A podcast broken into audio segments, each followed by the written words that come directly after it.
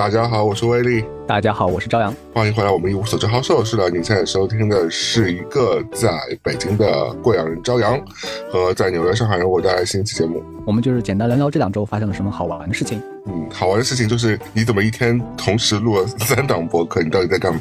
这不是很正常吗？就是突然大家都在这个时间段有时间，然后我就排好档期，然后录完这个排下一个就录起来了。但你不会内容枯竭吗？不会啊，聊的方向和题材都是不同的。然后我们聊的主题，然后他好像又不太感兴趣，然后他喜欢聊的话，又是另外一部分了。嗯，他是谁？你给大家介绍一下。对于还不知道朝阳老师，忽右的，忽左忽右，日坛公园 都没有，没有，我没有问，是打个招呼的小虎。嗯，他目前正在一个情绪的平台期嘛，说自己要抓紧时间，夏天要来了，要赶紧让身体更健康，身材更好一点，所以他目前很着急的在运动。但小虎老师最近很认真在发微博，哎。就是他有在记录他，他想靠这些记录来反过来督促他自己，就是能够下定决决心少吃一点，然后多动一些。嗯，他那个有没有有人要看他写的东西，他没有那么在乎。他那个微博没有在记录他那个，只是日常生活分享了一些什么咖啡馆。我刚看他发发了一个什么小狗咖啡店啊，什么小猫咖啊，什么，反正就是类似都是这，还有或者他自己日常买的花什么，就是还是买那个生活的一个分享吧。我们每个人都说自己不在乎，然后呢，但是暗暗的还是希望可以悄悄的走红。好的，我我其实已经放弃了，我早就那个，嗯，好的，我的，哎，回到我们刚刚那个，就是在节目开录前的一分钟，我在跟你说的事情，因为我今天早上就是。在打开电脑的同时，突然在邮箱当中收到一封邮件，就是来自于以前合作过的一个小的演员，纽约的，然后一个老外，他给我发个邮件说，呃，他有一个电视剧呃电影的试播段，然后有一个五分钟的，他就发给我看了一下，他说这个电影可能会有大量的中文对话或者是台词，然后他希望。我有没有可能跟他一起参与讨论一下？我就刚在跟朝阳录之前，我就在看那个，好像是个悬疑题材的，我还没看完，看了一分钟就拉进来那个录音了。对，我发现凭你身上的技能，以后会非常非常有机会参与到美剧和电影的创作当中。现在有很多很明确目的的方向，就是针对你身上的才华而设置的。你是说亚洲人是一个才华？不，不是，不是，不是，不是，是整个剧集和电影它这个产品所需要的呈现，都和你以前做过的事情有非常的相关性。那你说说看吧，我听听看，听你夸夸我。对 啊，我举一个最当下的例子，就是那个《怒呛人生》，Beef，嗯，就是那个每一集开头的时候，每一集开头的时候呢，都会有一个插图，一个绘画，那个画其实是其中一个角色画的。我看到小红书的一个，嗯。一个一个叫什么新闻分享？它不是随便的一个，就是 AI 给你做的一张图，它是真正有人去画它的封面插图。我相信很多美剧或者是电视剧都会有需要这样的呈现了。可是，哎，你你忘了这条新闻最重要的这个点是在于说，因为后来讲说画这个图的人就是当中演一个表哥的一个演员，对不对？对对对，一个亚裔的演员，流流氓的那样一个性质的角色。对，然后大家在。他惊叹他有才之余，就说以前这个人是给那个 Facebook 画过一组 Mirror 的，就是那个强化嘛。是没给钱，只是给了点原始股。对，然后完了就现在这个股票涨到了两亿什么之类的。嗯，现在还有两亿吗？Facebook 跌那么惨，多多少少原始和原始股比起来，它肯定还是赚钱的呀。但我觉得这条新闻反而更惊人哎，你不觉得大家把重点放在这这件事情上面？对，你不知道你在什么时候种下的种子会。变成什么样的大树，所以应该随时随地就关注你那些资源啊。嗯，所以以后很多可能就都是给你创作的。我还有时间吗？已经一把年纪了。有有有有有，不用担心。你跟巴菲特，百分之九十的财富都是他五十五岁之后创作的。而且大哥已经要退休了，也他九十几了，快一百了。嗯，还要结婚，真的是还 还没结成。巴菲特吧？是默多克要结婚。哦，默多克。好的好的，都是两位大佬，sorry。对不起，都是有钱人，都是对不起，巴菲特。嗯嗯嗯，大呃，大家不要搞错，巴菲特就是那个天价午餐的那位啊，过那个。巴菲特就是炒股的，然后默多克是他的媒体帝国。对，是邓文迪的前夫嘛，对不对？嗯，巴菲特老师就是很爱喝可乐的那个人。他喝的可乐的口味，有段时间我也很爱。樱桃好像是不是？樱桃，樱桃的。其实不好买，不好买。一个是樱桃，一个是香草。有段时间我也很爱喝，但是不是那种每个超市都有。对对对，就是因为这是一个比较蛮偏门口味。哎，讲到那个刚刚那个两亿啊，我正好在刷微博嘛，早上起来，然后就看到有一条，嗯，我也不知道真的假的，就是有个人说他中了一亿块，就给大家分享一下他每天生活日常，就说他就很平淡，他说每天。好像每个月的那个利息就十五万吧，因为他好像中了一亿人民币，呃，每个月利息十五万，那每个月自己日常开销两万左右，其他都存在银行里，就准备给自己换个户口，再去一个新的，好像是成都吧，好像是，其他就没有什么计划了，然后觉得自己就吃吃喝喝过完余生就好，好开心哦，一亿，是的，好想要一亿哦。很多人我觉得他都有了，他只是悄悄的有钱，那种要惊艳所有人的，都是那种营销营销号造出来的。大部分的有钱人都是默默的在享受，不会告诉你。嗯，我觉得辛苦那大半辈子，怎么还没有一亿啊？好烦哦！别说一亿了，两三千万对很多人都是一个天文数字。别看我们现在看新闻，动辄很多很多钱，但是很多人你落实到自己的账户上，别说存款了，你把你的那些贷款和欠的钱给还清之后，你就是富翁了。嗯，现在就是有一种很奇怪的逻辑，我觉得年轻人有啊，就我们有时候也会有，就是。就其实自己也不是很有钱，但是突然听到，比如说，因为现在听到这个钱的事情太多了嘛，比如说，嗯，这个有人炒币啊，有人这个那个那个，就每天都是几个亿几个亿。你现在就听到这些数字，你觉得其实好像也不是很多钱嘛？你有时候也会想，但其实对你来说已经是天文数字。但是因为你每天被这些数字滚，呃，和大脑被这些数字给清洗，所以其实你让你变得不是那么那么敏感。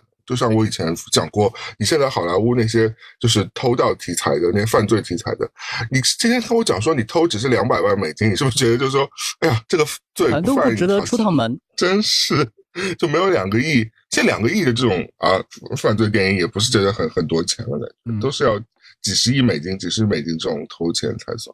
但你想想看，在十几二十年前，那个偷的偷盗的钱都还只是几百万美金而已，感知上的通货膨胀啊。就是我们认为可能这个世界上有钱人，小红书上、朋友圈里面已经那么、那么、那么多了。但是有人告诉你说，啊，九亿中国人都还没有，从来都没有坐过飞机，可能有十亿中国人还没有喝过星巴克。九亿吗？反正就是有这样一个说法吧。嗯，这反正就是会被我觉得是夸张的数字，是不是？嗯，我觉得说的人也有点夸张，然后认为有钱人多也是一个夸张的体感。就是你刚刚说那个现象，就是一个媒体给我们造成的一种体感上的错觉。他说。很多人其实身边的那些人，他的周围周围环境的那个长相啊，是一般人的长相。但是从小看电视，我是看范冰冰的脸长大的，我就觉得我要找的美女就要找那样电视里面的那些，或者是手机里面刷到那些，呃，整容公司出来或者是 P 图滤镜出来的那些美女。但是回头一看，我身边的那些，嗯，有这个落差。但是我内心的那个标准就拔高了嘛，就好多人就是相亲或者是想。找对象的时候提出来那个要求，就有一点虚幻和悬浮。你把电视剧当真了，就觉得这些东西是稀疏平常的事。哎，很难不当真，因为就是每个月都会出这么多新剧。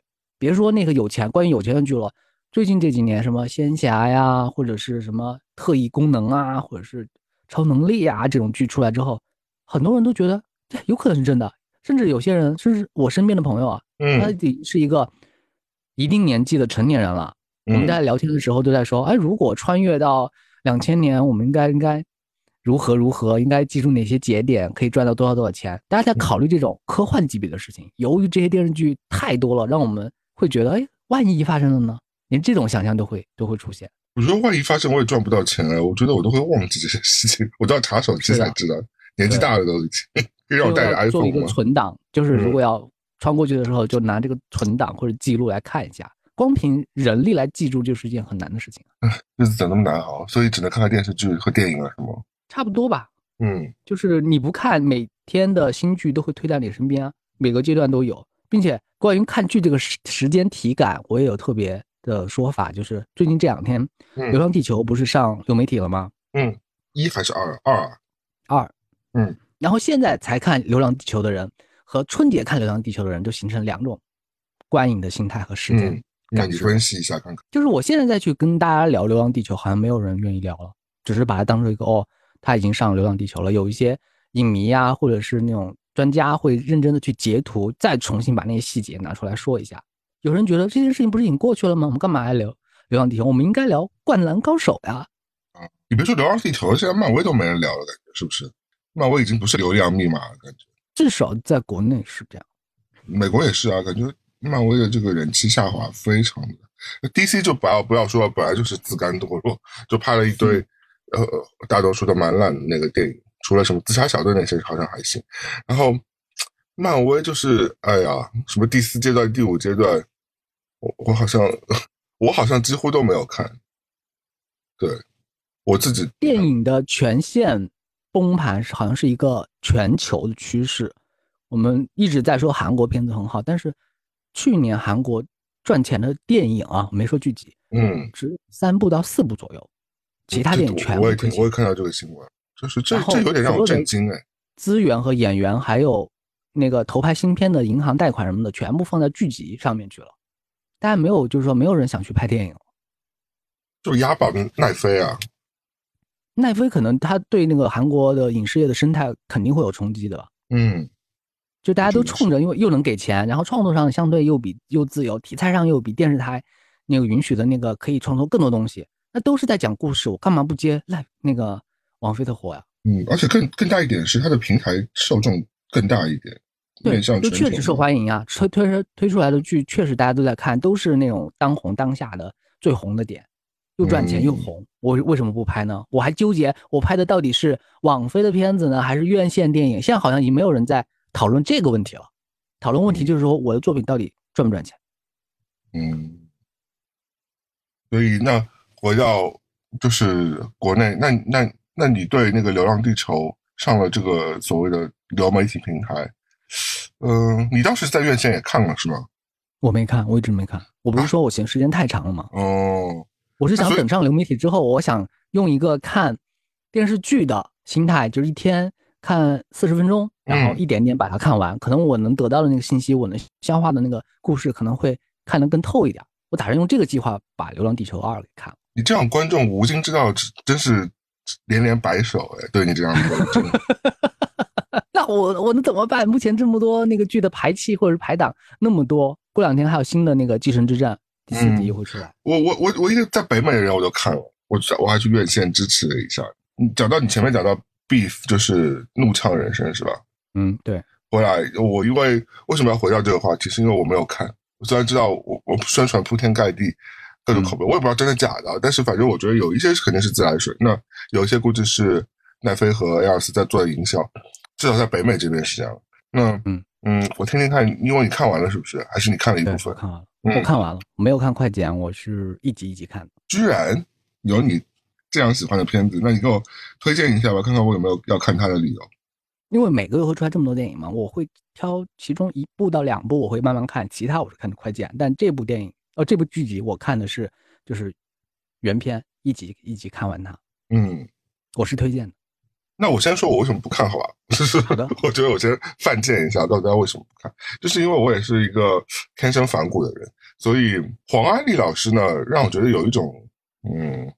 用力过，嗯，哗众取宠的感觉。虽然他是脱口秀演员啊，就难免这样，但是是我那种不太喜欢的脱口秀演员的那种型。虽然他他讲的一些脱口秀，我一些专场什么我也都看了，他有些观点我也是认可的。但是其实，在一定意义上呢，因为亚裔女性其实，在呃欧美的环境当中还是有一定的 privilege，那个叫什么优势吗？优势对，就是因为亚裔女性比。可能会在性魅力上会超过一些其他族裔，甚至白人女性有在一定意义上，所以他有时候讲的呢，我觉得是对的，但有时候讲的呢又有点那，而且。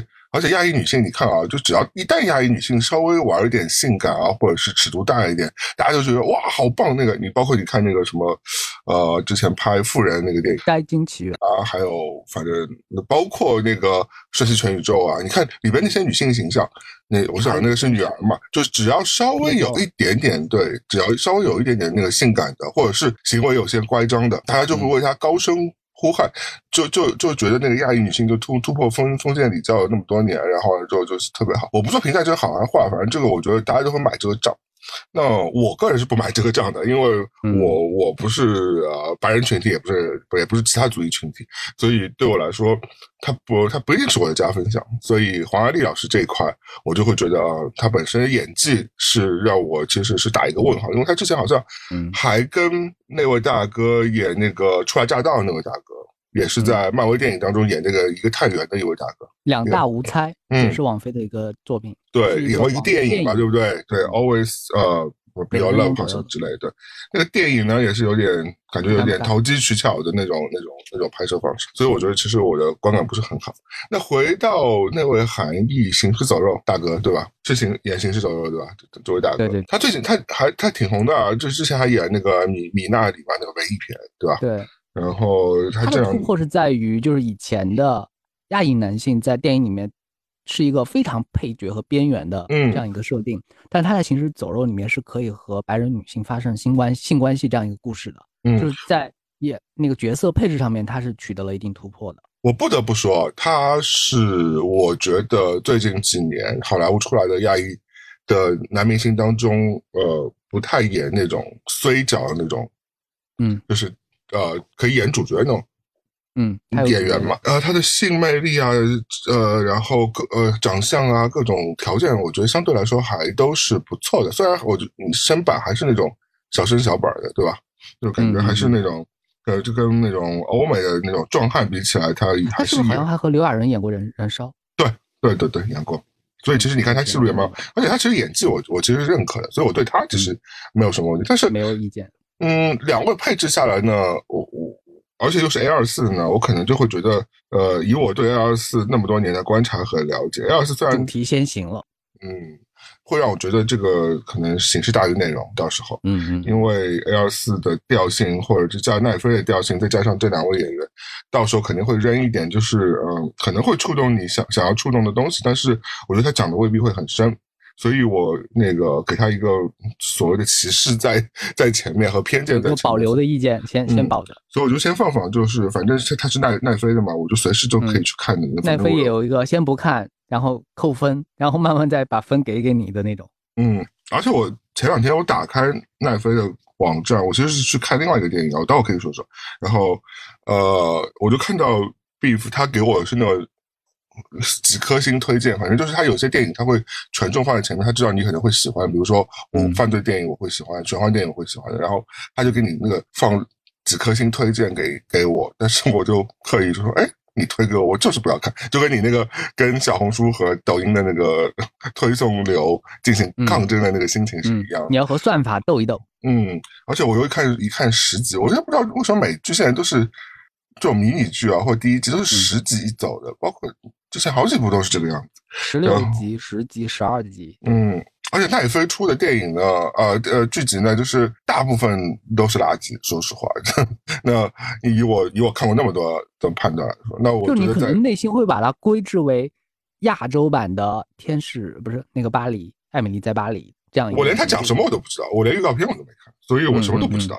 所以在什么都不知道的情况之下，那我就先不看了。然后我正好现在马上跟很多。完全不知道这个东西的人，一起来听听你看完全部的你的推荐吧。刚开始我认为它是一个讲情绪爆炸的主题，因为它所有的封面和它预告片展示的内容都是一个在路上大家是发脾气的故事，就突然就是你对陌生人就会有说不出来的那种敌意，你就要和他斗一斗。然后我就一直怀疑，就是说，就是最多就看你能斗到什么样一个地步什么的。我是抱着这样一个期待值去看的，也没有给多高的期待。嗯。看到后面那个分是一点一点往上加的。嗯，他到底刚开始，嗯，你刚开最开始和他预告片是一样的，就是嗯，两个人在路上就陌生人碰见了，然后就互互相开始斗起来。你要你说两位主角吗？对对对，你要怎么毁灭我，我要怎么毁灭你？就前几都是这样，但是到第二集、第三集左右，他其实是有一点变化了。这个片子是现实主义是吧？就不也不是犯罪，也不是挺现实的，挺现实的，这是比较生活的，是吧？它的突破点是以前我们看有关亚裔主题的，它都是锁定一个族群，比如说韩国人在美国生存状态是怎么样的，或者我们那个中国的朋友在美国是什么样的，然后大大这个族群什么的，有时候是日本人，但这部剧里面几个层次他都讲到了。就是锁定北美各种亚裔人群。因为本身黄阿黄安丽她演的是一个中国籍，她有一个中国式的父母，嗯，然后嫁给了一个日本艺术家生的儿子，嗯，然后男性这个角色呢是一个韩国的底层的一个呃手工业者，嗯，生活在哪里啊？生活在好像是 L A，哦，好像是啊，这个我没查，就西海岸的一个城市来，就相对比较宽一点那个。那个住户啊什么的，那个租租的楼房都是比较独间独栋的那种。嗯，他每一个对每一个族群的一些特性都还挺有自己的了解的，都不是泛泛而而谈。就是你肯定相信他会有他的刻板印象和一些偏见在里边。嗯，但他其实你就觉得他懂这些人在美国的现状的。比如说韩国的民众就会经常去教会，嗯，有他们的生活方式和他们去理解美国。人是什什么样的一个态度？他们所说的那些观点和台词，就是韩国人眼中的美国和韩国人眼中的中国人应该是什么样的？就写的这个层次还是有的。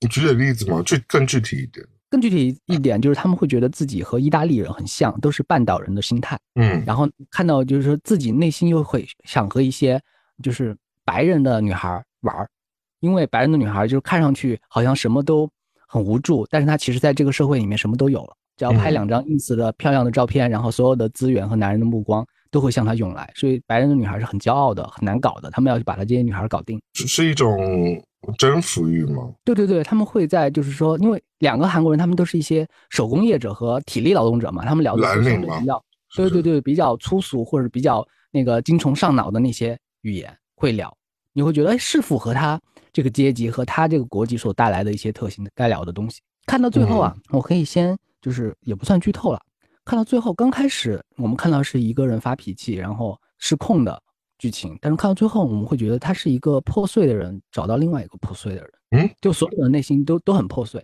他打破了一些亚洲人很这么多年来很努力营造的一种亚洲人的一些美好的印象，嗯，他讲的是负面情绪的那部分，就是以前大家都会觉得亚洲人可能以家庭为主，嗯，比较呃容易牺牲自己。然后比较团结，然后兄弟最重要，然后家庭最重要，然后子女最重要，就是呈现出来的那个正面的意义是这方面的嘛？但这个故事里面讲的其实就是每个角色都挺自私的，他们就剖析自己的这个身份。比如说黄阿丽在分析，就说我们每次抱着我女儿的时候，其实婴儿也是很自私的。嗯，他哭哭哭啼啼，其实他就是想吃吃喝喝，他对你的爱也没有那么纯粹。这段都是他的那个脱口秀里边摘出来的。这个剧里面大部分的一些印象和他的人物的那个位置，其实都是取自于黄阿丽这个人本身啊。包括他的采访，采访也说到了，包括他家里面的装修什么的，都是灵感都是来自于他真实的生活。黄阿丽最近不是也传出离婚了吗？她和她老公之间的那种生活模式和最后为什么会走不下去，这个剧里面其实也讲透了一些。这个剧里边啊，这个剧里面这个女性的角色嫁给了一个日本老公，这个老公是一个日本艺术家的儿子。是，然后这个所谓的日本艺术家呢，和他妈妈又是那个他妈妈有点可能在讽刺大野洋子之类的，就是动不动就玄妙的小野洋子，小野洋子。好的，没事。他妈啊，反正他妈妈就是大野洋子啊。嗯，他妈妈就会用那种很玄妙的东方哲学来解释他的所遇到的所有的事情。嗯，就是就是就是讲的玄之又玄，让那些。美国人五迷三道的，但自己其实负债累累，已经生活糜烂，就是他背后也有说不清楚的那些烂事儿啊什么的。但是表面上他要他觉得我要坚持我的东方思维，我要怎样？我要做做人生导师嘛，对吧？对对对对，艺术家，但是艺术家是不能关注金钱的。我们会假装不在乎这个事情，但其实不能太接地气。嗯，对他讲的就是这些负面的地方。就以前我们认为，可能日本做艺术的人就是高高在上，就是会就总结出那个人生大道理、东方哲学这样，但实际上。内心他会有他破碎和真实残酷的一面，嗯，所以他其实有蛮多讽刺的东西在里边。呃，有讽刺，然后呢，他也不是全盘否定，因为每个人都有他的那个为难的地方，嗯，和不得不做的一些事情。包括你里面有一个反派，那个反派就是就是每一集画封面的那个那位那个角色，他在剧集里面是反派。这个我，但是即便是反派，我对他也讨厌不起来，他不是那种恶人。嗯，了解。听上去好像是有点，我至少觉得值得我看的那种，因为毕竟我还是生活在这个北美这个社群当中。对对对，我觉得你看完之后会会回过头，我重新讨论这部剧的。嗯，我不能说太多啊，不能就是把剧情所有的那个盘根错节都告诉你。但是它所呈现的那个面会比很多反映亚洲人生活的是要是要懂很多的。包括他其实在拒绝那种西方式的心理治疗，对于东方人的那个思维，其他其实很难有用。他是我，就是我觉得西方心理治疗是不太了解我在想什么。因为黄阿丽在接受什么婚姻咨询啊，就说了一套又一套什么的，就反正都是西方说的那个各种心灵术语啊，黄阿丽都知道。但是他在在表达这些，让所有人都觉得他内心其实已经被治愈的同时，黄阿丽知道自己内心其实那他心里裂开的那部分就是没有被人看见的。但是他觉得他被那个就是男主角看见了，但是他和这个男主角又是敌对的状态，所以他们之间有很多有意思的故事。嗯，所以最后他们俩有恶臭的爱情吗？没有，没有，没有你以为的那种发展，他们一直在。就是斗来斗去，他们一直很针锋相对，一直就是把自己的问题就是抛，就是抛出来一次又一次。他没有那种就是我们今天国产剧经常有的，就是说集数补，就是情节不够的时候呢，都让就是大家开始大撒糖、大恋爱，没有，完全没有，节奏非把握的非常好，而且每个配角，有些配角，包括那个美国贾玲，就是也也是演艾米丽在巴黎的那位女士，是的，她也有，她在里边，她她她演个很小很小的配角，但我说一个情节。你又觉得她把这个角色就给立住了，嗯，这个角色就是她有一些爱慕虚荣，喜欢名牌，比较物质。她的表现方式是什么呢？她在自己家里面的衣帽间，嗯，衣间就是也也不小了，但他把自己放入一个很大很大的名牌的就奢侈品牌的那个包包里边，那个包包就是大概是可以装下一个人。他把自己放到这个包包里面，然后把这个包包的拉链拉上，嗯，像一个。吸血鬼一样，在一个就活在一个黑暗里面，他这个黑暗的名牌的包包里面刷那个社交媒体，然后看他周围的那些他喜欢的那些有钱人到底在干什么。啊，这个品牌叫什么名字啊？有那么大的包吗？驴牌。然后有那么大的包？你说说箱子吗？不是，就是个袋子，也就像一个就装尸体的袋子那么大。LV 六十也没那么大，我买过。我印象中。我现在回头去看一下，我印象中好像那个颜色和 logo 好像就是那个牌子。嗯，其实它就是一个奢侈的牌子了，然后放入里面。你看，他整个女生吧，嗯，对他整个人的性格，还和和他偏执的那一面就展现出来了。其实这个角色没有写很多情节的，嗯，了解。所以他还是有用力和做了一些功课的，就写这个剧。默默给我种草也要去买一个真人大小的一个包啊，就是刷那个手机的时候可以把自己藏在里边，然后开始刷。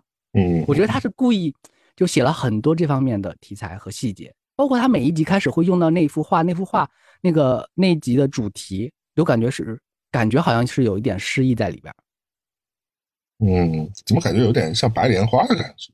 嗯，有一点，有一点。它也反映了阶层之间的那些矛盾和冲突，也反映就是他们在那个难题里边就解决不了的那个问题，而且他好像挺刻薄的。他说出了一些理论，比如说他说。亚洲底层的那些劳动人民，其实很难通过所谓的勤劳和致富了。你要有钱，必须就是把手弄脏，必须做一些别人不知道的阴暗的一些，或者是你把别人的钱偷来，或者是你做一些偷鸡摸狗的一些事情，你才会能让自己看起来光鲜一些。他他给出的论点其实挺绝望的，就是你按正大光明、正式的途径去变得有钱、跨越阶级，其实很难很难。那我有两个疑惑，第一个疑惑是。他这个呃，全部是建立在是在就是北美生活华人的这个基础上，是吧？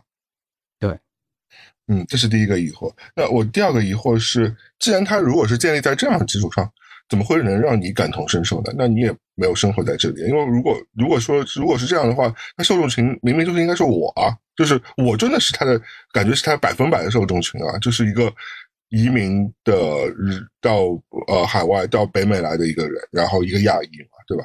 就我觉得我可能是他最大的受众群啊，我可能会有很多感同身受。那你为什么会会有这种比较比较强的体验呢？照理说你你完全没有这部分的感受啊。他在生活细节上面肯定是我很难触达，因为距离我实在太远了。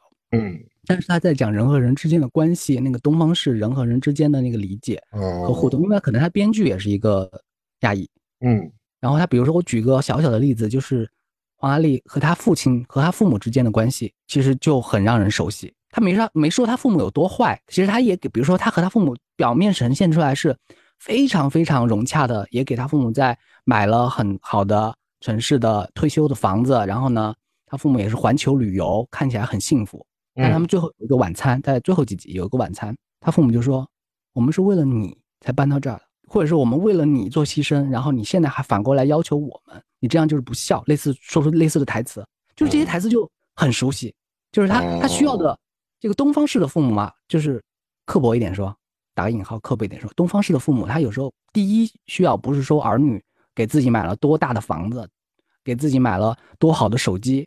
或者是给自己争了多大的那个面子，这些都不是第一位的。第一位就是说，儿女再成功，他情绪上是内疚的，就是或者是可以被他被他们捆绑，随时被他们捆绑。对对对，他们他的内疚点是在于，父母辛辛苦苦牺牲了自己的人生，把你养成这么大这么成功，然后你还内疚，他需要的是这个情绪。你要感恩父母，是不是？对对对，我觉得他捅破了这个点，其实还挺血淋淋的。他不像以前，就是说父母的牺牲啊，东方式的团圆啊什么的。他父母对儿女是有要求的，你的要求就是说要感恩父母。那你爸也没让你感恩你啊？你怎么会对这个事情有有啊？不是爸爸感恩，我爸没让我感恩，但是我爸旁边的亲戚会说你要感恩啊，你要感恩家庭啊，你要孝顺呀，是这个家族环境对你的压力呀。嗯，我觉得比较好。如果旁边的亲戚讲。讲任何话，我都是把耳朵直接关起来。我所有亲戚都不敢惹我。你跳脱了这个关系，你觉得这方面的你的关系自由了，但是这部分的情绪压力你是熟悉的。嗯，明白，就是其实还是有感同身受的部分的，对不对？嗯，对对对对对。然后还有他对夫妻之间的那些，就是比如说看起来其乐融融，看起来很融洽，但是由于可能相处太久了。男方精神出轨，或者女方又那个怎么怎么样，然后最后大家如何来面对这个问题？比如说有一集，老公知道老婆其实是出轨了，嗯，然后呢，老公还在往这个事情找补，他不希望这个家破碎嘛，就说哦，你可能只是和那个小孩玩一玩，然后那个女女方就觉得承认，就是我必须承认这个事情，我必须跟你说实话，嗯，我确实没有你说的那么完美，嗯，对我你你找的那些借口其实都是借口，我们真的发生了这件事情，我们要直面这个事情，他把这个这个事情完全捅破。让两个人不得不最后可能走向离婚这个道路，没有为了所谓的就是说为了这个家，然后大家都假装这个事情是个假象，然后把这这一页翻过去，他就很血淋淋。他不仅是两个人之间的那个路上的冲突，他讲夫妻之间的冲突，然后和父母之间的冲突，嗯，还有还有这些兄弟之间东方式的这种这种关系和牵绊，嗯，口味其实都还挺重的，嗯，他的重不是那种给你，呃，多裸露啊，或者是那个。用了什么什么奇情的那些奇怪的人物关系啊，但是他讲的一些细节，嗯，讲的一些细节，你是觉得回头想起来就是觉得讲的挺深的。黄阿丽和她的老公夫妻已经很平淡了，嗯，她必须要找一个道具来自卫，嗯，这个道具是一把手枪。天呐，这个手枪就是当然没有放子弹啊，嗯，他就必须要让这个手枪就是对着自己的那个部位一直扣动扳机，然后他才才能够达到高潮。哦，然后她说，她说她老公带带不给她更多的东西了，他们只是像例行功课一样，她必须要用手枪来让自己达到那个开心的地方。她老公其实也知道这个事情，就把她的手枪锁在保险柜里面，把密码改了。他们之间其实是知道这些这些部分的。嗯嗯，哦，这就有点像是蛮像那个华裔家庭那种秘而不宣，但两个人同时来说又隐忍了很多年，能互相找补。对，但是后面大家逐渐的就是。开始面对自己内心的那些脆弱和不堪的地方，包括最后一集，最后一集非常有魔幻的地方。我不会讲情节啊，我只是讲他的给我的感受。最后一集有很大的篇幅是两个人就一直在对话，一直在剖析自己的内心。你又觉得好像在，就是男女主角。嗯，他们是后来他们的关系是朋友和最后吗？不是，不是，到最后一集可能最后一分钟，你觉得可能他们会成为朋友。但是在这一分钟之前，他们都还是敌对敌对的，就是有那种张力的关系。但在最后一集，有很大的篇幅是两个人在互相对话，在互相了解对方，在互相说自己的过去，对自己的人生的理解。你就觉得好像在听一场播客，就有字幕的播客，因为它整个镜头都是都不是很很炫，因为可能我们通常看类似的剧集到最后一集了，大决战了，嗯，就是最大的预算或者是最多的特效都是要用到这一集部分的，然后才给能给我这个爽感。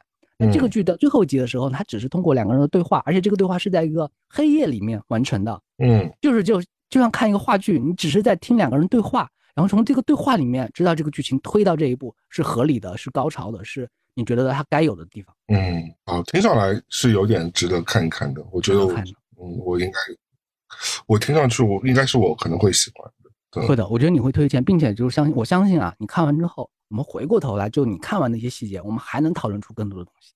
可以可以，我回头去找来看一下。对，嗯，我本来就是真的是对他带了一些偏见来的，我很担心说看之前也有的，我认为就是刚开始就是讲一个情绪失控的故事嘛，因为以前好像阿根廷还是哪儿拍过一个电影，就是讲两个人只是在路上撞见了，然后互相报复对方，然后越来越来这个尺度越来越大，就直到有一个角色好像就被烧死了，嗯，就是讲的这个。我以为是这个故事，但其实不是，这个只是个引子。嗯，的确，亚裔的这个身份在北美这个嗯环境下还是蛮艰难，所以很多时候我会，我甚至会觉得说，就像这种类型的片子，包括这两年就是对亚洲群体的关注啊，包括很多这样呃展现移民生活的，包括其实《瞬息全宇宙》啊、《米拉里》啊，都是这样类型的电影了，对吧？他们讲的也都是这些人。呃，其实相对来说都是比较底层的亚裔人群，来到北美来寻求新生活，来找到梦想。我有时候甚至会，我自以为我会觉得，就是我们国内的有一些可能不怀好意的观众看完之后，他的内心可能就还是会暗爽，就会觉得，哎，你们看啊，你们这个出国出去也没混多好。对对对，我我甚至可能都会有这种想法，所以有时候我自己就可能。我觉得我自己也没有混得很好，或者是至少但只是一个一个苟延残喘的一个状态，就是在北美至少待下来了。对，很奔波嘛，其实。嗯，就我也不知道用什么心态来面对这些东西。如果我今天回国，其实，哎，我不知道，就是如果我今天突然间，比如说我我回到我以前小时候那些朋友群体当中，比如说去参加一个同学聚会吧，对不对？那嗯，我就不知道我我定义的这个所谓在。之前做过这呃，将近在北美八年这个八年多的时间，这些事情到底算是有点成绩呢，还是没有成绩？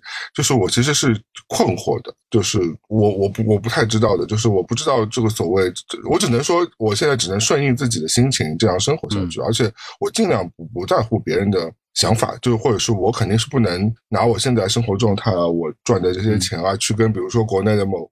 某个同学，他比如说在投行啊，或者是他可能在企业做高管啊，那这样的去去比较，因为我是没办法比的。或者是我去跟一个国内上海的，比如说以前的同学，他结了婚，生了两个小孩，每天开着车去上下班，有王经理、刘经理这种人，我觉得我的生活跟他们也是不能比较的。但我觉得至少在我自己的认知当中，我觉得我是可以平衡的。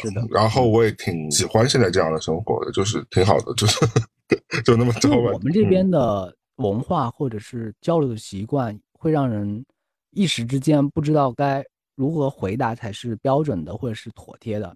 最明显的例子啊，就是比如说我们去和长辈吃饭，或者旁边有一个陌生的长辈，嗯，他有个问题就其实不知道该怎么回答，其实可以回答，但是你不知道该怎么开口。他只是问，哎，你是干什么的？就嗯，你就会你就会愣，你就会。就回这个问题我回答不了，我绝对回答不了。对我不知道我是干包括他其实他甚至都没有问你赚多少钱，或者是你买多大房子，他都没有问这些问题，他只是说你是干什么的，我就我就僵住了。你可以啊，你不是电影从业人员吗？呃，但这个他也很难接受。他说哦，那我没有在央视看看过你的作品啊，就是他会觉得就是说可能在电视台工作会觉得是正经的，你是拍抖音的那没有那么正经。不管你赚多少钱都没有那么正经。但你参与的电影都是那个主打那个呃情情人节档的，还有 还有那个霸占了一些那个流媒体平台啊。嗯，你只能说一些就是会给他们看玄幻到能够辐射到他们能够收到的地方，你可以说的部分，但是还没有他们能看到的部分，可能你做了很多，嗯，但是大家大家看不见不理解，会说哦，那跟拍快手没有什么区别吧？然后你又没有办法聊下去了。哎，可是你说，你说长辈奶奶她不会是一个甜宠剧或者是仙侠剧的爱好者吗？这样他就会对你的那个剧情我认识的长辈好像更喜欢看一些现实题材，就是讲什么也也未必，他们好像讲一些什么开山治河呀，然后下乡扶贫啊，是看这种主旋律的。哦，什么大江大河这种片子，类似类似。嗯，但这个这个题材很单一。其实都很难办，因为我记得舒淇。有一次不是说他当初为什么要拍电视剧嘛？他不拍过呃一个什么也是刺客的一个古装片，那古装片剧版其实不是不是电电影呢是电影，嗯，另外一个古装的连续剧，嗯，他就是采访的时候他说为什么要拍这个电视剧呢？就是给我奶奶看呀，因为我奶奶说我拍了这么多这么久的电影，从来没有在电视上看过我，因为因为奶奶那些电影都有漏点啊，你不能看奶奶。奶奶看奶奶不能看奶奶，这个这个的确很难解释。我写到标题里去，呃，这个是很好的标题。好的，奶奶不能看奶奶。嗯嗯，所以就是要达到长辈喜欢看的部分，就是先拍一个长辈能够看到的作品，他就理解你了。嗯，我我来这分享一下我最近看。的观影体验吧，我先讲一部在流媒体上的体验，在奈飞的体验吧。对我，我是前两天看了《饥饿游戏》，泰国那个吧？对，呃，哎，之前那部叫也叫《饥饿》什么来着的？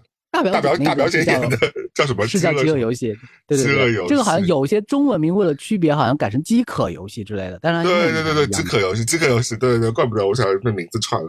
呃，反正因为它里边有家讲了一家高级的餐厅的名字，就叫饿嘛。因为就最近前前七分钟，就他刚刚被要去见那个大厨的那一段，我也没看了。因为其实我最近不是去多伦多的时候吃了一个高级餐厅嘛，就是很嗯呃很久。我在上次吃高级餐厅，就真的高级餐厅 fine diner 之后，呃，其实我不是经常吃嘛，因为毕竟还是那个是 普通的打工一族嘛。但是，而且我对食物本身，我觉得好吃的东西，其实，嗯，呃价格不一定能够标榜它一定是好吃的嘛。但但是呢，偶尔也会想想试试看这种好吃的那个。食物嘛，那我有的最大，我先讲讲看，我去吃那个高级餐厅的那个体验，因为我是一个人去吃的嘛，嗯，因为我是一个人去旅游的嘛，我也不想临时去抓一个人什么跑到那，因为那个也不便宜，我也不想为任何人买单嘛，那我就自己去吃了。然后我我有个体验是，我真的做不了美食博主耶，就是我我拍照真的很尴尬，就是我甚至有的时候是。动了筷，动了叉子之后，我才想起，我操，我没拍照，我没拍照，我都已经 把那个破坏掉了，没有这个自觉。而且而且很多时候，那个就是那个侍者，你就会觉得说他在等着你在拍照耶，他好像已经很懂这一套东西，他知道了，就是他见过了，他大家都拍，百分之八十都拍。对，而且这家餐厅呢，虽然就是我觉得服呃食物品质还是不错的，我觉得还挺好吃的，嗯，但也没到惊艳我。但只是我觉得那个我侍者就非常的。爱管你所有事情，他就不不叫我跑过来说，因为我他就他就看我那个盘子，我就吃完了一盘什么有的什么东西，他就说，哎，我建议你把那个面包就站在那个底下这样把它给吃完。我就说，嗯，要这样吗？他说我还我还好吧，我没有一定要把这个酱汁给吃完，就是他就会给你很多指导。前一周我去了那个一个法餐厅，然后点了他们的，就是一个面包里面夹了好多肉，反正我不知道具体什么菜，然后旁边大概有三块那个酱汁。嗯，然后有些酱汁可能还混搭一些，就红的、黄的、蓝的嘛那种，对吧？小颗粒之类的，对对对，是的。然后我我我有点就是对那个那些酱汁有一点排斥还是怎样，我就就我就把那个菜给干吃这个吃完了。嗯，之后那个侍者就过来就问我说：“我们发现你没有把这个酱汁和这个面包进行混合吃下去，是这个酱汁有什么问题吗？”我说我喜欢干吃，对我觉得他也是这个心理在问我，他觉得说你为什么不把那个底刮刮干净？我说我跟为什么要把它刮刮干净？很烦哎。然后因为对于侍者来说，说他说这个酱汁是凸显这道菜风味的明显的组成的部分。如果你不混合的话，只是他只是吃下了一块面包，就这个酱汁对他可是可能是这道菜最精华的部分，我们没有吃到，没有体会到它最有等级的那一部分。但是我我只能说那下次吧，然后。就没有，对我觉得聊下天，我觉得我是这样啊，就是我虽然觉得我是属于那种猪吃不了细糠这种感觉啊，就当然我觉得拿我形容猪的那个 taste 我又不太同意，因为我其实我觉得我还是能蛮蛮能判断食物的好坏的，就是当然我我我还是属于啊平民的食物也吃啊，就是。那种高级的食物也吃的，但我其实会觉得说，好吃的食物真的不一定是贵餐厅才会有。贵餐厅当然是你各种服务啊，或者是那种呃摆盘啊、dressing 啊，呈现对，给你换盘子、换叉子，那这些全部都是钱你要付出去的嘛，对不对？你付好几千块钱，你得到就是这种享受嘛。包括他餐厅的那个整个环境啊，它的那个 view 啊，它那些插的花啊，给你喝那个气泡水啊，对，所以这些其实都是涵盖在里边的。嘛。那嗯，我最近就是其实转到为什么会聊这个话题呢？然后就会想到前阵子不是有过一部呃讽刺的这种 fine dining 的一个电影，叫做嗯菜单 The Menu 嘛，对啊，就是菜单。我是电影在电影院看的嘛，因为然后我相信很多呃喜欢惊悚片的朋友其实也看那个片子呢。最终大家也会觉得是形式大于内容，但其实他讲的也是很简单的道理，就是其实不用那么装逼的，就是食物对吧？它的主旨好像就是对，因为最后那个女主角。啊，其实就是因为吃到呃，就是就打打到那个主厨的心，然后让主厨给他煮了一个最平民的一个汉堡，对吧？cheese cheeseburger，然后就顺利的逃逃出生呃那个这个生还了嘛。那包括像呃饥渴游戏这个，因为。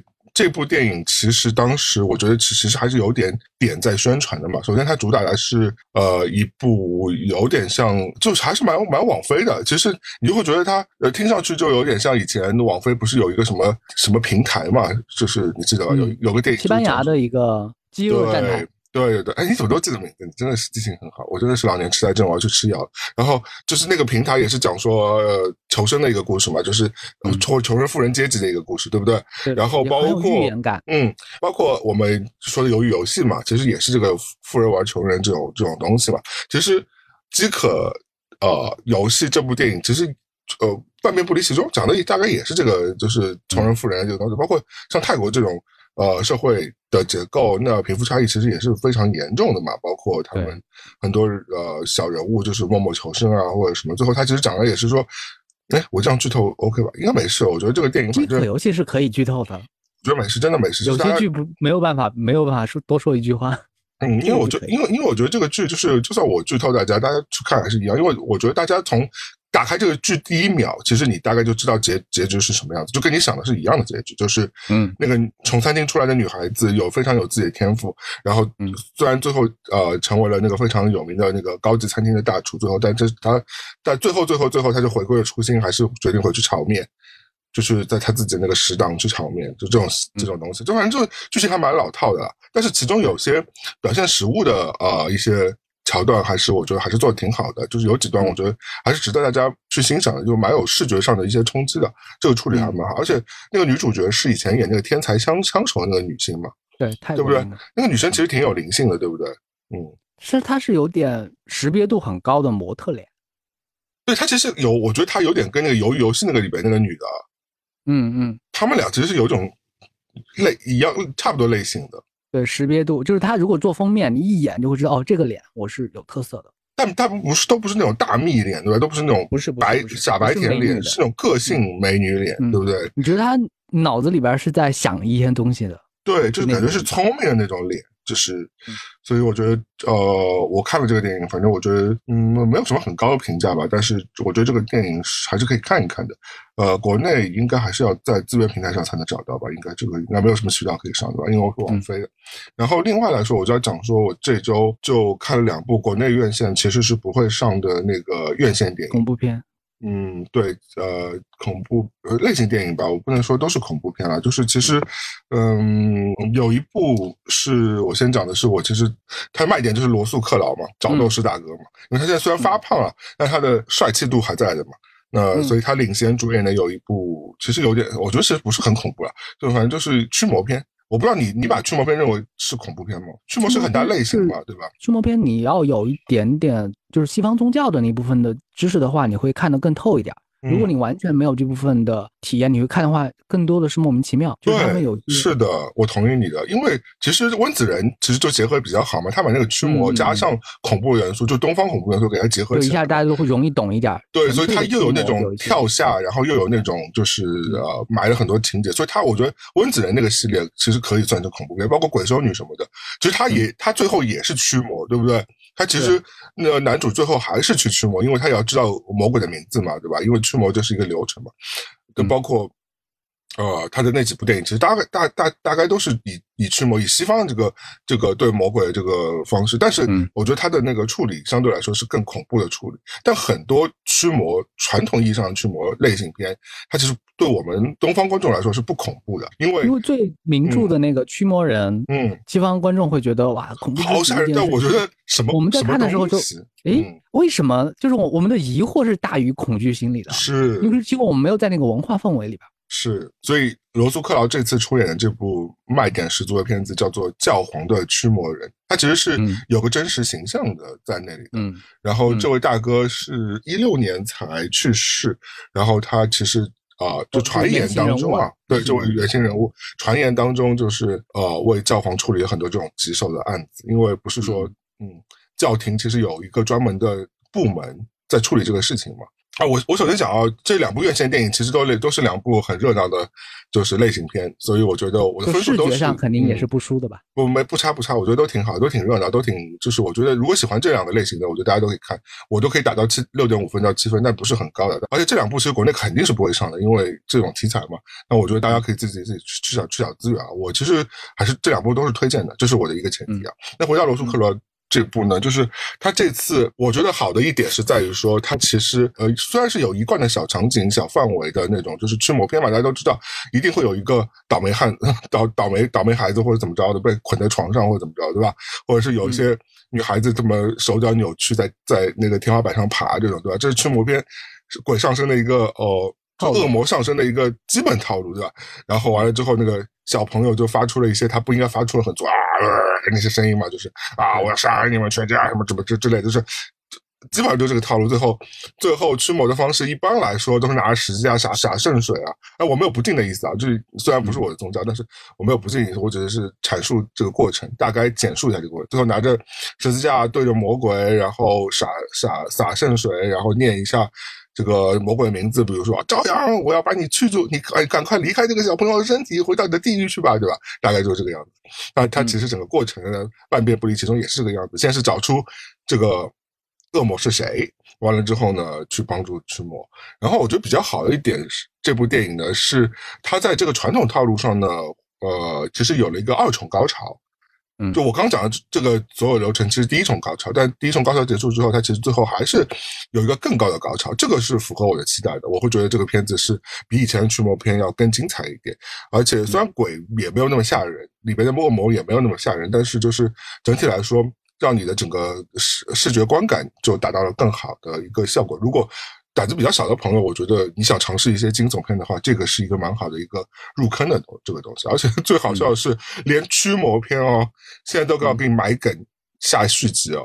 就最后这个人驱魔完了之后，被那个教皇委派了另外一个人带到一个部门，说：“哎，这是我们的那个驱魔大部门，欢迎加入我们的团体。”然后完了之后，这个案子还不是个案哦，这个它是个系列，翻出了一张地图，说地球上。有一百多个这样的案子，现在开始跟钢铁侠最第一集的时候的套路是一样的呀。对，对，一个英雄。对对对，所以如果运气好的话，如果这部片子票房还可以的话，我昨天上映呃去看的时候，呃上映座率不是三成吧？担心又是白天啊。但我觉得这部片子呃，如果反正票房好的话，肯定会追加续集的，因为因为索尼拍的嘛。然后我不知道。但我我我我其实我还是不太懂这种驱魔片，因为真的不是很吓人。我们作为亚洲人的观影，另外一部片子呢，我觉得可能呃，朝阳老师可能肯定会喜欢的。它是一部好笑的 B 级吸血鬼片，它整个配置都非常好笑。因为我之前好像有也有讲过嘛，就大家提过这部片子叫做雷恩菲尔德，是一个人的名字。然后呢，主演是两个尼古拉斯，一个是尼古拉斯凯奇。嗯，就那位咸鱼翻身的大哥了，对对。然后他演的是呃德古拉，我们的千古的那位吸血伯爵嘛，源头。嗯，还有一个就是其实是男主角了，就是叫做尼古拉斯霍尔特。这个人其实之前我们讲过那个菜单就有他，他是男主角嘛，最后上吊的那个人。然后还有我觉得他演过比较熟知的大家电影就是那个。呃呃，那些 X Man 的前传那些有三部嘛，包括黑凤凰什么第一课什么的，他演的是里边那个会变成野兽的那个蓝蓝蓝的那个人，你记得吗？就是妮子。嗯，对对，他的对对对，就是他有一个娃娃脸嘛，人但人很高，那个英一个英国演他也演过疯狂的那个 X 那个。对对对，他演过，他他其实演过很多片，但是就不是英国的演员，不是那种大红的那种。是皮囊的那个男主角吗？是的，是的，他其实演过很多片，他演过那个什么什么什么什么大帝，就是一个英剧吧，呃，但是是演俄国沙皇的那那个故事。反正他演他其实演过很多戏啊。另外女主角，我觉得大家都很熟悉了，就是我们那个亚裔女性第一担当的奥克菲娜。现在，对，嗯，她其实是现在是北美亚裔女性头牌了吧？哦，除了杨紫。除了杨紫琼这种老派的之外啊，新新的演员当然他真的是第一名了吧？因为你看他从文艺片起家，演了后来甚至都演到漫威去了，跟演上汽啊什么的，然后包括他自己，他有自己的那个剧集嘛，嗯，对吧？所以呃，对，所以奥克菲娜呢，而且我最近奥克菲娜出场率很低耶，都没有什么戏。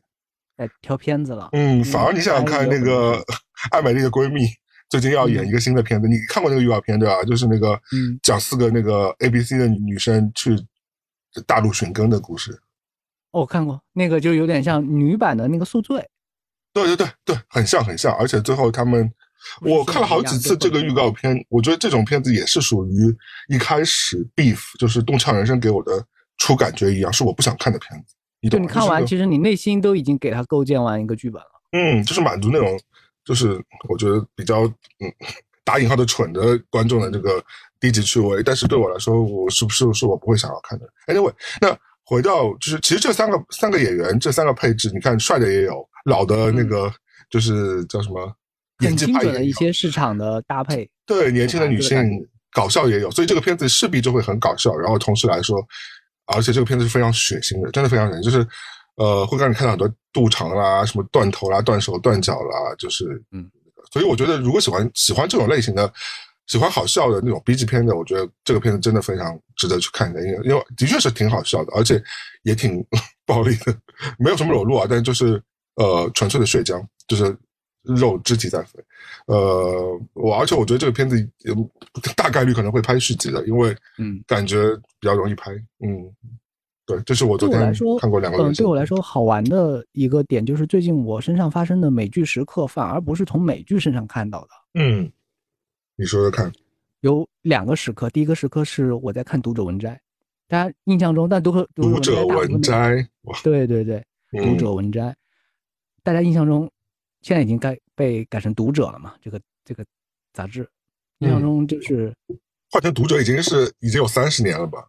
对对对，大家印象中这本杂志讲的都是一些妈妈多慈爱，爸爸多辛苦，中国人民很勤劳，然后呢，风景很优美。一些名家的小散文，印象中是这种，百分之八十都是这种文章。哎，我反而觉得它有很多鸡汤的故事，也也有好多鸡汤故事在里边，对不对？励志啊，嗯，或者是教你善良、劝你从善的这种故事，是是。但是偶尔会有一两篇，编编辑会藏一些小小的邪恶的嗯故事在里边，嗯，比如说前两天我看到我看到一个故事，这故事是这样的，就是老公家暴，嗯，然后老婆是一个做陶艺的。因为是做陶艺工作室，就会有那种炉子嘛。对。然后呢，因为老公，我不，我不可能把这个故事讲全部讲完，我只能讲最关键的、剧透的那个信息。行。老公家暴，可能就因为一次意外，就把这个老公给弄死了。嗯。然后老婆呢，就把老公扔到那个炉子里面，就烧成灰，嗯，渣都没了。然后呢，又做了一个陶陶器。嗯。然后这个陶器呢，在市场上非常畅销。嗯。然后这个就是这个故事的核心。本来像当台当代乌盆记的感觉。对对对，就是这个，你听上去特别像那种香港恐怖小品电影的那种感觉，就把人埋在墙里啊。Hello Kitty 碎尸啊那种。对对对，它但它是本读者上面的小故事。但这个故事要告诉我们的点是什么？就是人骨人骨瓷器比较好卖。就是第一是家暴不可取，第二就是说，就是通过各种小巧思，就是把把这个人给毁尸毁尸灭迹。就就逃过逃出升天的那种感觉，因为一般我们国产片或国产的一些拿上台面的那些剧集是不可能把这种东西，就是警察不发现的这种情节写进去的。嗯，但是读者里面偶尔会把一些，但这当然这个故事是翻译的，它原创可能是国外的有个小专门写那种小品小说的人写的，但是偶尔读者我们也会看到类似的文章。哦，所以有这种奇情的故事在。那现在读者是电子版的吗？有电子版也可以。找到哦行，然后还有一篇文章是英国人写的一本小说翻译过来，叫《停车场》。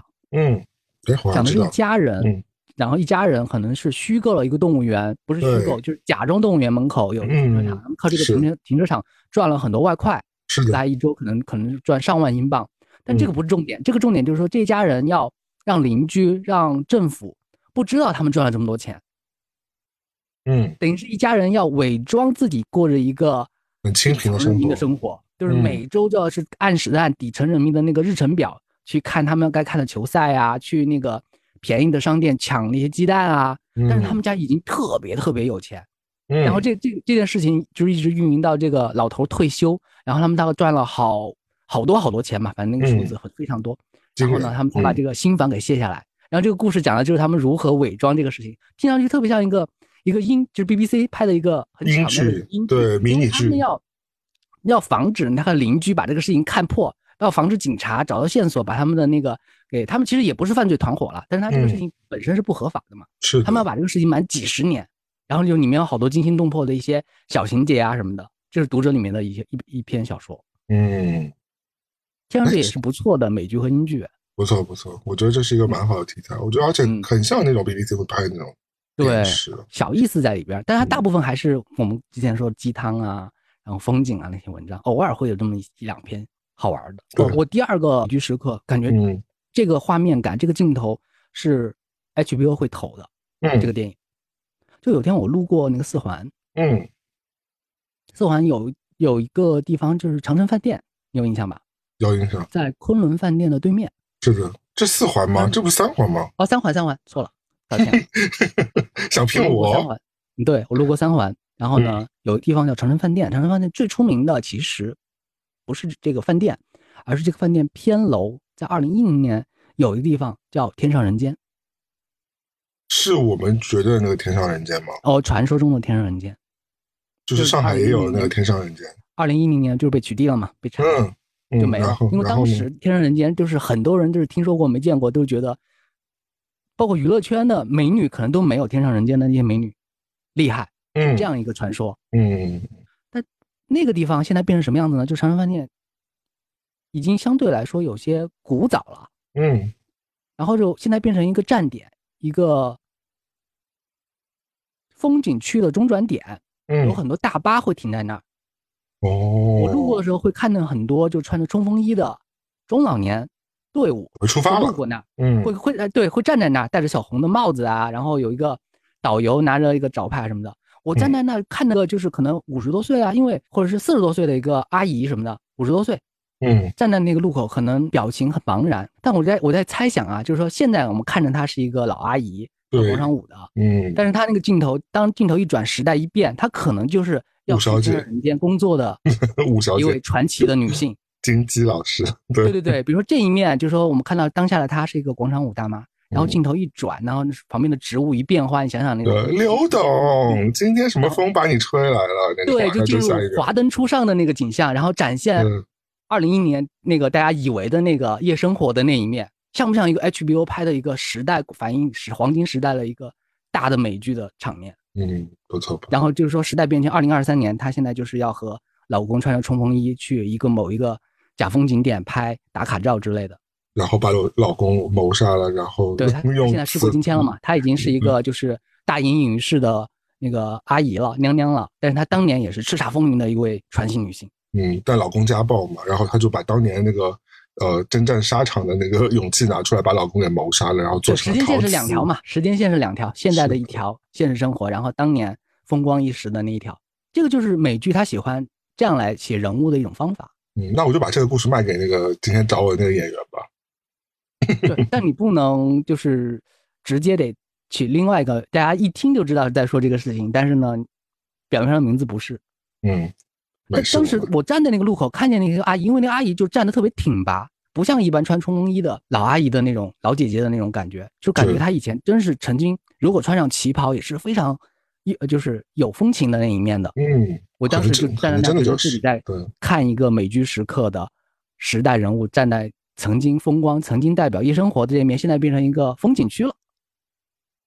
嗯，你看，其实。他们这一代人可以可能更有故事，我们这代人对，他有他的狂飙啊，他的狂飙时代在那。我甚至觉得我们这一代的所谓的狂飙时代已经结束了，因为其实你看前几年互联网创业啊，包括嗯新媒体啊，包括电商啊、直播啊这些博主啊，这阵风其实残云的几乎已经快刮完了。我觉得你现在吃到都是残羹冷炙了，对吧？嗯，你现在还要在这个。业态当中再想要出来，其实几乎是不太可能的。但这个浪潮在连元宇宙都觉得过时了，被沉底了，这聊什么元宇宙啊？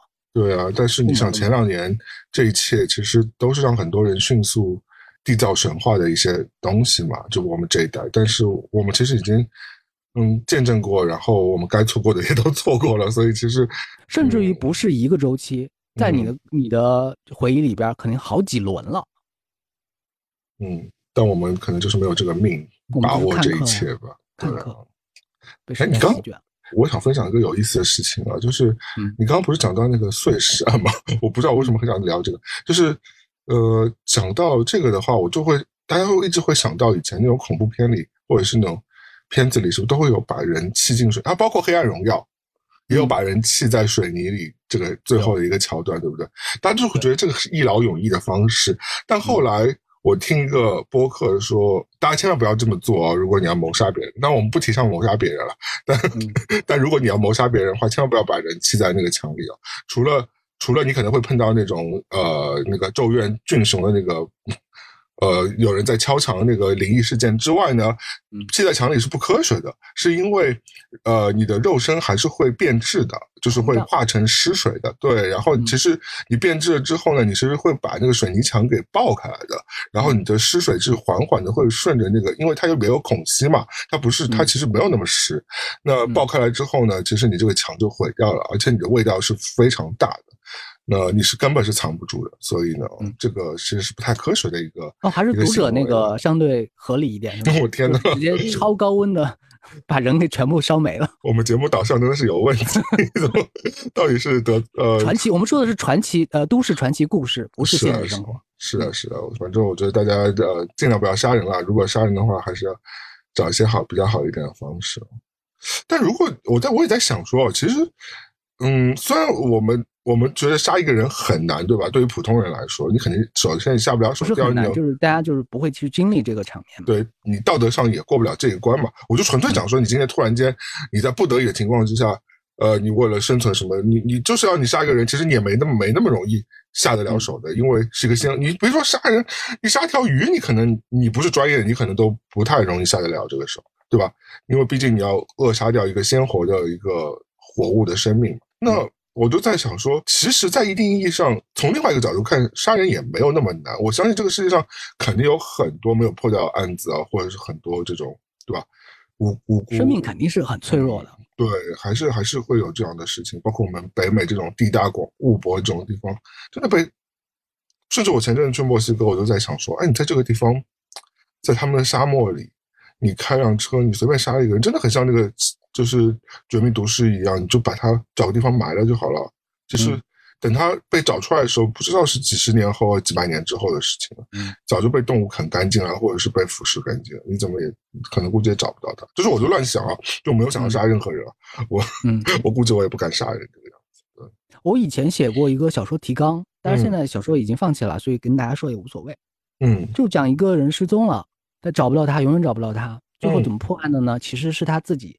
自杀，嗯，在自己的房间里面，他在房间里面设置了机关，就包括他死了之后，这个机关就是各种设计吧，就把整个人烧成了灰。然后呢，这个机关又把他这个灰放进那个包裹里面，提前叫了那个快递把门开完之后，这个快递把这个包裹运到某个地方，另外一个快递就把这个包裹里面可能就通过任何处理，然后就扔呃那个骨灰里面就扔上大海，他不会认为是骨灰，他认为是其他的物品，就把他整个人给就是。把这个人间给蒸发掉了，是他自己，就是通过各种物理设置和各种技巧的那种设定，让他消失在这个人间，但是完完全没有其他的那个凶手，是他自己做的。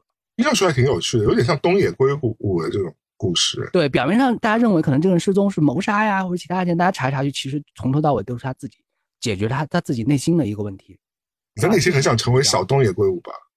我我写三环那么多，二环东野圭吾。我写不出那么技巧的东西，我们只能想一些动机和简单的一些情节而已，就大家拿出来随便说说有趣，嗯，或者给大家一些灵感也是行的。嗯，我觉得呃，最后我们聊一聊最近可能去世的有一位对我们来说都蛮重要的一位名人吧，就是教授老师，不是那个教授，不是那个很讨厌的李小吗？不好意思啊，一小心。嗯嗯，他也有电影要上，大家去支持他吧。然后呃，我们说的是那个。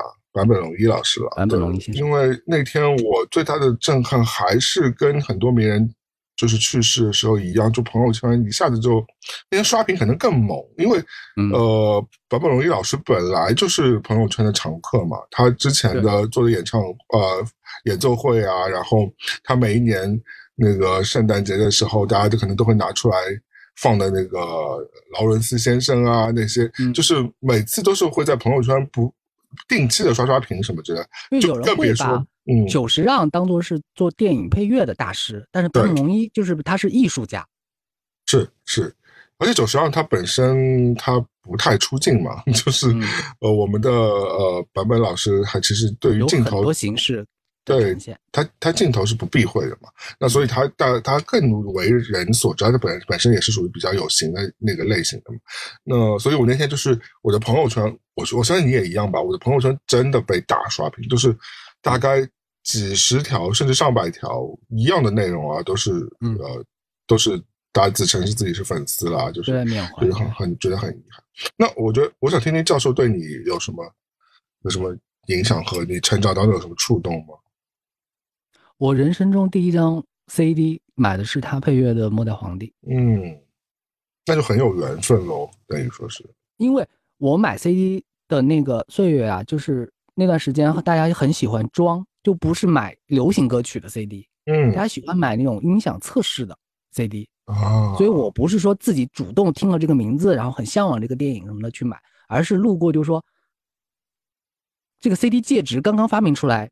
你就要买一个有代表性的东西。那什么有代表呢？就是音箱可以放出很好音乐的那种 CD。你不可能去买当时的流行歌曲《黄土高坡》之类的，但有时代感。而且蔡琴那首歌也没出那时候。对，哥哥太早了那个岁月。然后刚好那个那个岁月就说，这张《末代皇帝》一定要听。所以那时候你还在贵阳，对不对？对对对，贵州贵阳，你看这么遥远的地方，然后我被这个 CD 影响。一个一个文艺青年就这样诞生了也。对。我还觉得还是挺重要的，幸就还也谢谢教授，就是说让我第一张拥有的 CD 是这个作品，而不是其他的。那你有认真听吗？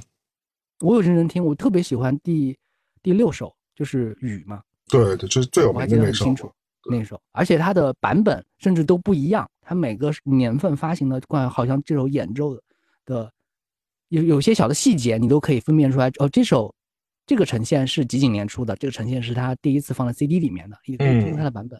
但我内心，我觉得如果要拿出来，就是说代表我和他之间的那种音乐，反而不是《末代皇帝》了，那个只是第一张 CD。嗯，我内心更喜欢的一首配乐，或者一组配乐，是他给村上春树做的一首配乐。嗯，村上春树写过一个短片，嗯，叫《托尼的瀑布》，嗯，然后好像是宫泽理惠演的。哦，就拍成剧集了，拍成电影了，拍成电影了。他为这个电影做出的那个配乐，一个配乐，钢琴的主题曲，很好听，很好听，好听到什么地步啊？嗯，好听到我会在一些重要节点专门放这首歌来听。哦，是哦，那我等下去听听看。你可以找家都可以搜到的，《托尼的瀑布》，嗯，也是坂本龙一的一个主题曲。因为可能就是现在大家就是推荐的就是圣诞劳伦斯先生那个那那一首，还有那那几首。但其实坂本龙一他做了很多首歌，对于我来说代表是托尼瀑布的那一首。他最近不是还是他去世之前还是失之愈合最后的作品的也是他的，就最新那部作品也是他在做的一个配乐嘛，我记得。对，怪兽好像是，我记得是吧？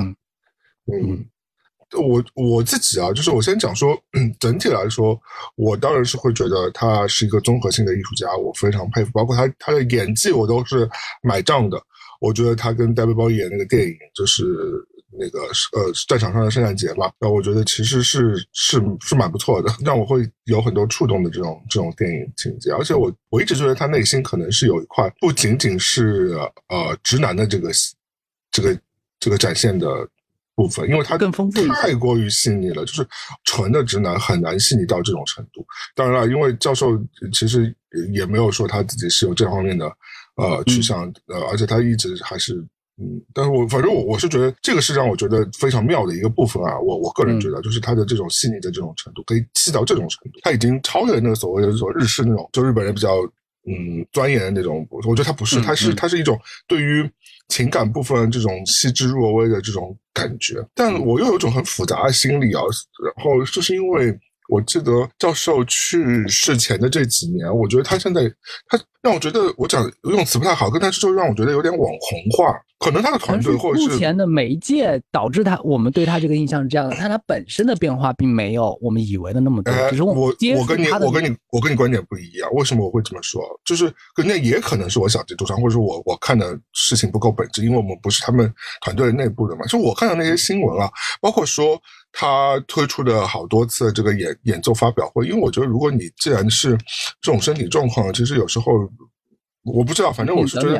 啊，有点有点。有点太多频次了，因为他他集中的推出过好多次嘛，包括跟对中国的一些直播啊或者什么有的没的，但是他的讲法都是说是回馈自己的听众嘛，但或者是坚持到最后一秒嘛，但我总觉得这种说法有点矫情，我不知道，反正我是觉得有一点，就是我觉得一个像他这种身份的人，可能我觉得应该是不应该在乎这种东西了。那另外一个，我就是我觉得有一个新闻是他当时不是把他的呃曲谱变成 NFT 嘛。你记得这个新闻吗？嗯，我就怎么，我觉得怎么教授变成村上龙了，你知道吗？就是让我觉得有点太上赶着了，对当下的一些趋势和媒介，我觉得这不太不太会像他应会做或者是他应该做的事情。虽然我也没有资格说他应该做什么事情，我我是谁？我是个屁。然后，但是我就觉得说，哎，怪怪的。反正就就就是他去世前这几年，总让我觉得他现在，包括说他那个受众。我嗯，从主观和被被动来说，都增加了很多那种莫名其妙的人。我的朋友圈当中，你就会觉得你不想跟那些人为伍，你懂我意思吗？你有这种心情？就是对于网红化的东西，就是原来你认为是好东西，但是不管它本质初衷愿不愿意这样，但它变成网红之后，其实你能接受它的意愿也也在减少，因为你要你要和更多人去排队嘛，你要和更多人去疯抢它，更多人去标榜，就是说我喜欢这个东西，但因为这个东西。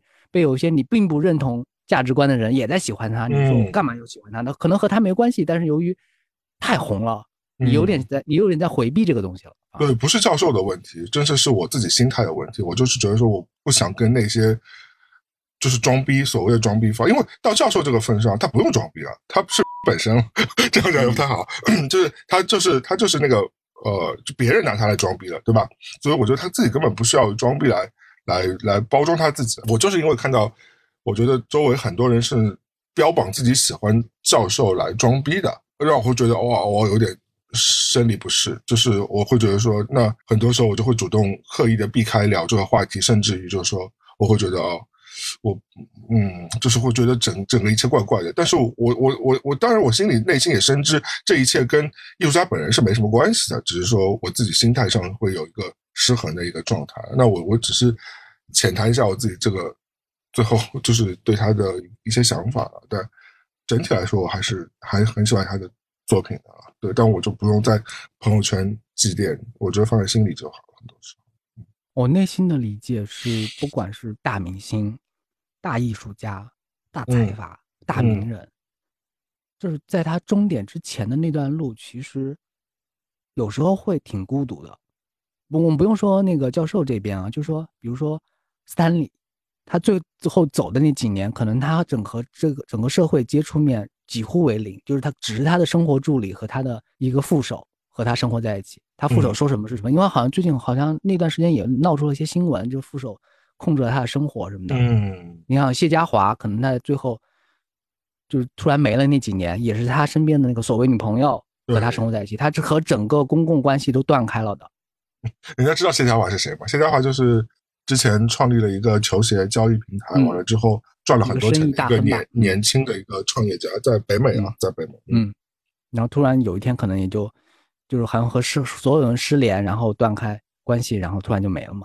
嗯，好多人在最后的那段路其实走的挺孤独的。我的意思就是说，他这种孤独会让他反身，就是说，即便是再大的艺术家，能够手上抓住一些机会和这个社会和这个世界进行交流，他还是愿意多说话的，还是愿意。就是想方设法，就是再留下多一点点东西，即便我留下这个东西在最后晚节不保也好，或者是被人争议也好，但是我在发声，我在说话，我是这么理解的。我觉得你讲的还是有道理的，就是把我这比较狭隘的心心理给那个破除了一下。我觉得的确，你讲的这个可能是呃，的确是是有一定的道理的。嗯，我愿意相信这个部分的事情。但是我我我我我对教授本人真的是我觉得是崇敬和。仰慕，我只是希望那些把那个跟风的人，嗯，把优吉亚马摩托，把那个呃山本耀司啊，或者是把把九十让错那个认错为教授的那些 傻逼呃假粉丝就不要再那个安静一点，让他们。对，就是你们真的不要再发这些，因为我因为我每就每次每年都会有这样诡异的这种段子出来，对吧？就是把。但后来我会怀疑是不是就是为了造梗啊？呃，有可能说出了这种误会。有些段子手他写的，我觉得也有可能啊，也有可能。嗯，就嗯，但是嗯，我不知道哎，我真的不觉得嗯有那么多人平会像你一样，就是真的去买 HiFi 碟去听这个。我觉得很多人就是顶多也就听过。圣诞快乐，劳伦斯先生吧，就是大概听一听。那更多时候还在听抖音神曲了。那这种人，哎，我不知道，就是你真的不要，就跟风一下，对他们来说无伤大雅呀。是的，不过不过这也不是说只是我中呃，就是华人圈子是这样，欧美其实也这样，就是嗯，这是人性的，大众都这样，难以避免。我们也这样，我们可能也会说最近。大家都在讨论什么呀？为什么要讨论这个事情？我是不是能够说两句？我们也有这种心态。嗯，有人。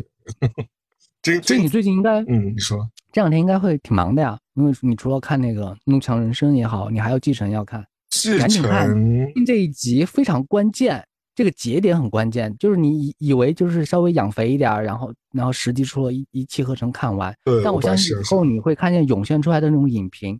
会把就是这周这一集最关键的那个情节给你透了啊，就没有，不会，我我我看到“继承”两个字出来，就用手咣咣咣咣狂点把那个把它擦掉，狂 刷就把它刷掉。就是你看到打算再多养两集再看，就看到那个绞丝旁出来，就滋滋滋把它用手狂点，就把它点掉。其实是其他继承的新闻和这个剧集无关，也被你翻过去了，或者是其他绞丝旁的那个。呃，那个字，然后就快要把它点掉，对，不行，然后不能被它。其实我觉得 S N L 可以拍一个类似的那个小品，就是听到“继承”两个字就 赶紧要回避，但其实他其实是一个真正让他继承的一个东西，他就错过了。嗯，让杨杨博文来演嘛，是吧？博文杨，博文最近也还挺红的。我最近看的那个他演的一个小品是那个小新演的那个护士。啊，我也看了，我也看了。他就是记不住他是留长发嘛，结果他头发越留越长。嗯，我觉得他还挺好笑的。嗯，我喜欢这种小的很荒谬的点，他未必多好笑，但是他的那个就是切入这个点让你觉得很妙。我真觉得 S N L 就是一如既往的好笑。我我真的还是会在，因为我虽然没有 cable，但是我就会油管上就是一直会，他们有频道嘛，我就会一直看他们那个，看而且。对他们其实而且激发了很多明星的另外一面嘛，我觉得这也非常好，因为有很多明星是美国喜剧的一个大土壤，因为好多我们看电影啊系列什么的，最开始那个那个创意点，可能就是它里面一个很小很小的一个小品，然后一个人演了很多遍很多年，演出了特色，然后离开 S N L 之后，把它变成喜剧电影。哎，我问你个问题哦，那个吐槽大会有没有在效仿他一点感觉这种？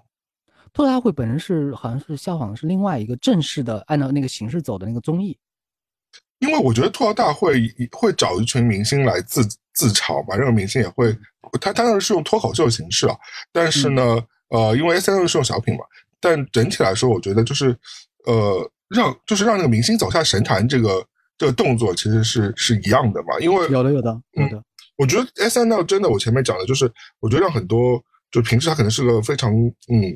硬汉的动作明星啊，或者是他是一个呃万人迷歌手啊，他就非常有个性啊。然后突然间这些人全部来那跟你展现他的搞笑的天赋，而且他他们搞笑也是都在认真搞笑。很多大多数人吧，我都是买账，我觉得他们演的都非常好。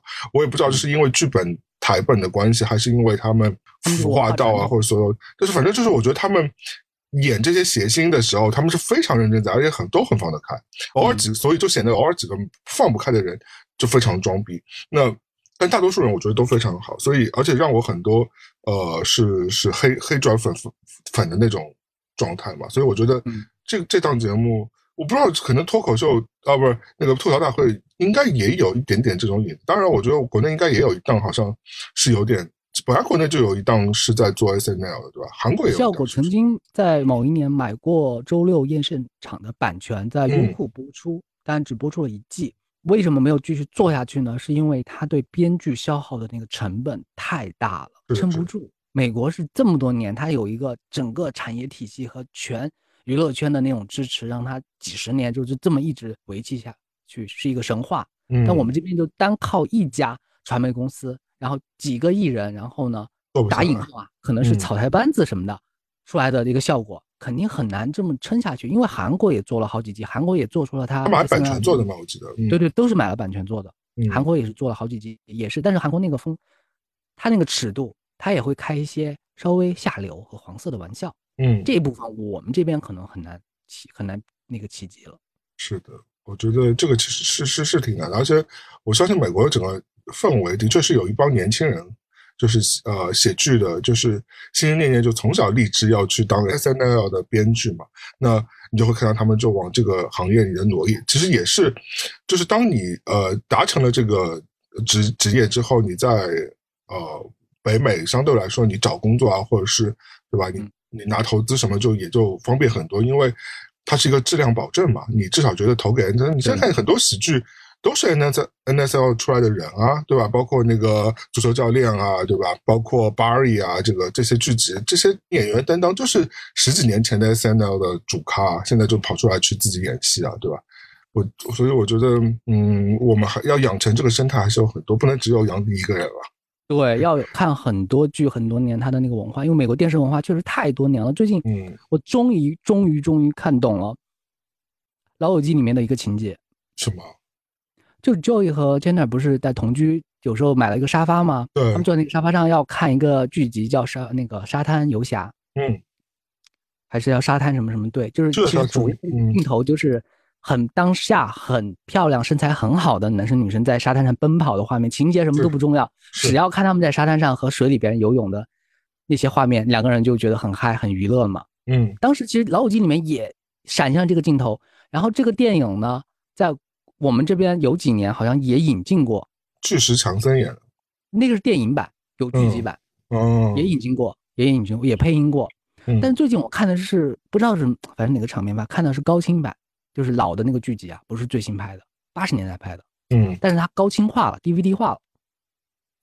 我理解他们对里面那些那个好的身材的男男女女的那些欣赏的那种角度了，是真好看呀。对啊，好的身材、年轻的颜值，谁不想要啊？而且是在沙滩上跑来跑去，然后身又把身体弄湿，然后又在游泳，然后身身材又都很好。我觉得，我知道他们当初那几个老友为什么喜欢看这部剧了。虽然我现在看的也是老剧，对，是真好看。我真的那么多年的。经验下来啊，所以我断断续续健身那么多年，但一直是个胖子。就是我真的很认真告诉大家，就是好的身材是非常难的一件事情。所以就是，嗯，到我这个年纪，那些人都是天资那个天选之人。对，到我这个年纪，我也只能 认命。对，只能看看别人，或者是你看看别的，看看有没有办法中彩票中到一个亿啊，或者是最早说的那个两个亿的那个什么东西啊，然后两亿美金那个东西。不是美国最近在传有一个富翁，就是把自己的那个。身体的年纪就是倒转，变成了三十岁是吧？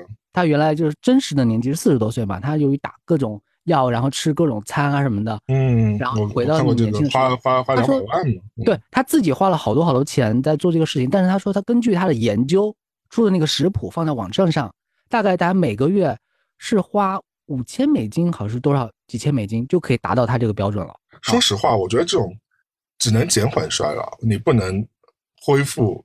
我不相信会逆逆转倒转嘛？对，而且你强行倒转就会变成一个一些很可悲的事情。很多呃历史的那个倒车轮的事件，最后对会只能说保持健康嘛。但是我是在想说一个观点啊，就是说买他所说的这些食品或者做他这些可能是要花几千美金，但是你整个人生状态和生活的时间分配，还有精力分配，还有你的工作环境，让你有这个资源认真去吃这些东西，那也是一部分消耗的。你买的食材是这部分钱，但你的生活标准那也是一部分开支的，不能忽略的。所以我给大家建议是，如果你有几千块钱，就不要买这个，你就是天上人间啊，找好看的小姐姐就行了。天上人间已经倒闭好多年了。没有没有，就北美天上人间啊，那个你去找那个还没有变成冲锋衣的那个阿姨啊，嗯，让她来招呼你。哎，那个也很消耗人的精力啊。嗯，也不是，但但就是，但你就不用每天去啊，而且对吧？而且他随随去随有啊，而且还还可以换不同不同的人呢。我觉得这样可能更更好一点。我是看那个最近不是有个观点，也不是最近了，有个观点就是说，真正的性瘾者或者赌博的上瘾者，嗯，赌博的人他的终极目的不是为了赢钱，嗯，他的终极目的是可以一直赌下去。是啊，大家都追求的是这个样。对，但是不是因为好多赌就是赌片啊，或者是那种我们看的电影，就是说我一定要赢多少多少钱，几百万、几千万。但是真正的赌徒不是为了赢钱的，他的他的终极的愿望就是待在那个赌场里面，可以无休无止的让自己赌下去，永生永死。嗯，希望我们李老师最近好像在拉斯维加斯，希望他不要在那里，因为他昨天在跟我说一些事情，不上瘾就行。对这个事情，这个事情要逼掉，我觉得不不能在节目里说。Anyway，反正就是，嗯，对，大家好好的生活，然后养成好习惯。最后就祝福有一点点，已经好烂标准啊。对对对对，不走心不走心啊。嗯，好的，那我们本本周节目就到这里吧。然后希望我们记得去点赞、分享、评论，然后留言互动。对，说说你自己看的美剧和看的这个《怒强人生》，值不值得真的推荐，还是我这边一面之词？也是，包括我推荐的几部 血腥电影啦，大家也喜欢的话，可以去去找来看一看。有机会还把继承看了吧？我现在我因为因为我看了最近的这一集啊，我回过头来把第一季的第一集我开始重新看。你你刚讲到季，我都已经要点那个关麦的那个声音了，就是嗯，因为已经养成了习惯，所以现在听到任何跟季有关系的、跟继承有关系的东西，我全部都要先闭麦，以免被剧透。嗯，行，好，那就这样吧。嗯，我是威利，我是朝阳。拜拜拜拜，下周见，拜拜，再见。